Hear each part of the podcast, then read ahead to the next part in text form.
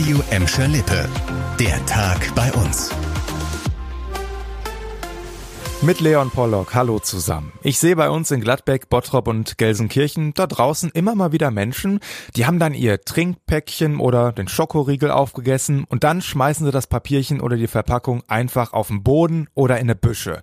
So, da kriege ich immer Puls, völlig zurecht. Ja, und dementsprechend sieht's ja auch an vielen Ecken bei uns einfach nur schmuddelig und dreckig aus.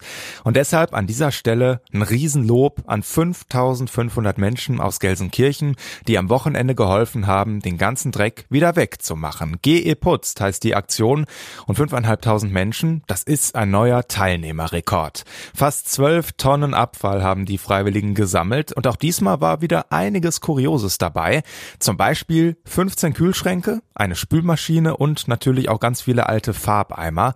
Und ganz mysteriös, es wurde auch ein alter Tresor gefunden. Da kümmert sich jetzt erstmal die Gelsenkirchener Polizei drum. Die Zahl der Menschen bei uns, die vorzeitig die Schule abbrechen, geht zurück. Das zeigt eine neue Studie der Bertelsmann Stiftung. Steffi Steinmann hat die genauen Zahlen. Einer von zehn Schülern in Gelsenkirchen hat im Jahr 2020 den Hauptschulabschluss nicht geschafft. Zehn Prozent sind zwar immer noch der höchste Wert in NRW, aber immerhin gab es einen Rückgang von zwei Prozent. Bottrop hatte mit knapp drei Prozent sogar die niedrigste Schulabbrecherquote des Landes. Im Kreis Recklinghausen mit Gladbeck sind 5,5 Prozent der Jugendlichen ohne Abschluss von der Schule abgegangen. Die Städte versuchen mit verschiedenen Projekten gegenzusteuern.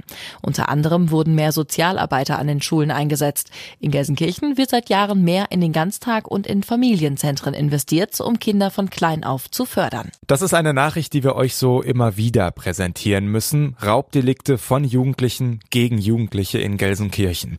Gestern hat es schon wieder einen solchen Fall gegeben. Passiert ist das Ganze diesmal am Abend in Gelsenkirchen-Bur.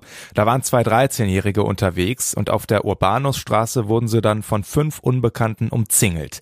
Die beiden Jungs mussten ihr Bargeld herausrücken. Danach flüchteten dann die Unbekannten, die zwischen 15 und 18 Jahre alt sein sollen. In Gelsenkirchen ist das nur einer von weit über 100 solchen Fällen in den letzten Monaten.